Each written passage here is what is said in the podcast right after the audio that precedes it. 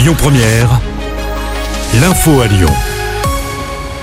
Bonsoir à tous. À la une, le trafic de drogue en hausse, les vols avec violence en baisse. C'est ce qui ressort du bilan en matière de délinquance dressé par la préfecture du Rhône aujourd'hui. L'an dernier, 1500 trafiquants de drogue ont été interpellés et 26 points de deal démantelés dans le département, soit une augmentation de 15%. Par contre, les vols commis avec violence, avec armes ou sans, ont baissé de 21% en 2023. Cela représente 800 faits de moins.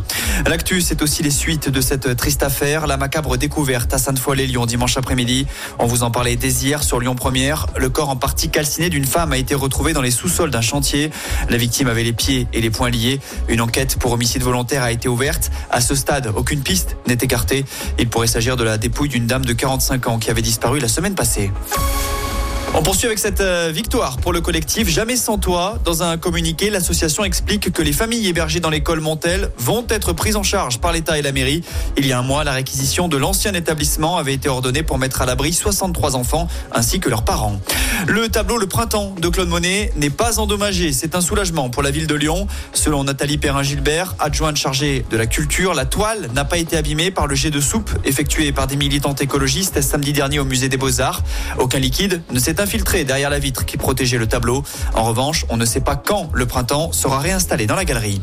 Eux ont mis leurs menaces à exécution. Les syndicats de la SNCF maintiennent leur préavis de grève alors que les vacances scolaires débutent vendredi pour notre zone. La réunion de la dernière chance n'a rien donné hier soir entre la direction et les contrôleurs. Ces derniers réclament une meilleure rémunération. Conséquence, des perturbations sont annoncées dès jeudi soir sur les rails.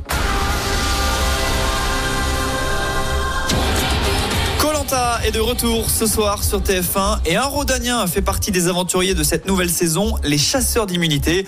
Il s'appelle Maxime, il est ingénieur en génie électrique, originaire de Francheville dans l'ouest lyonnais. Il tentera de garder son flambeau allumé jusqu'au bout.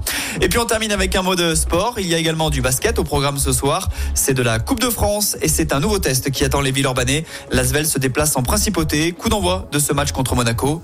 Écoutez votre radio Lyon Première en direct sur l'application Lyon Première lyonpremière.fr et bien sûr à Lyon sur 90.2 FM et en DAB+. Lyon Première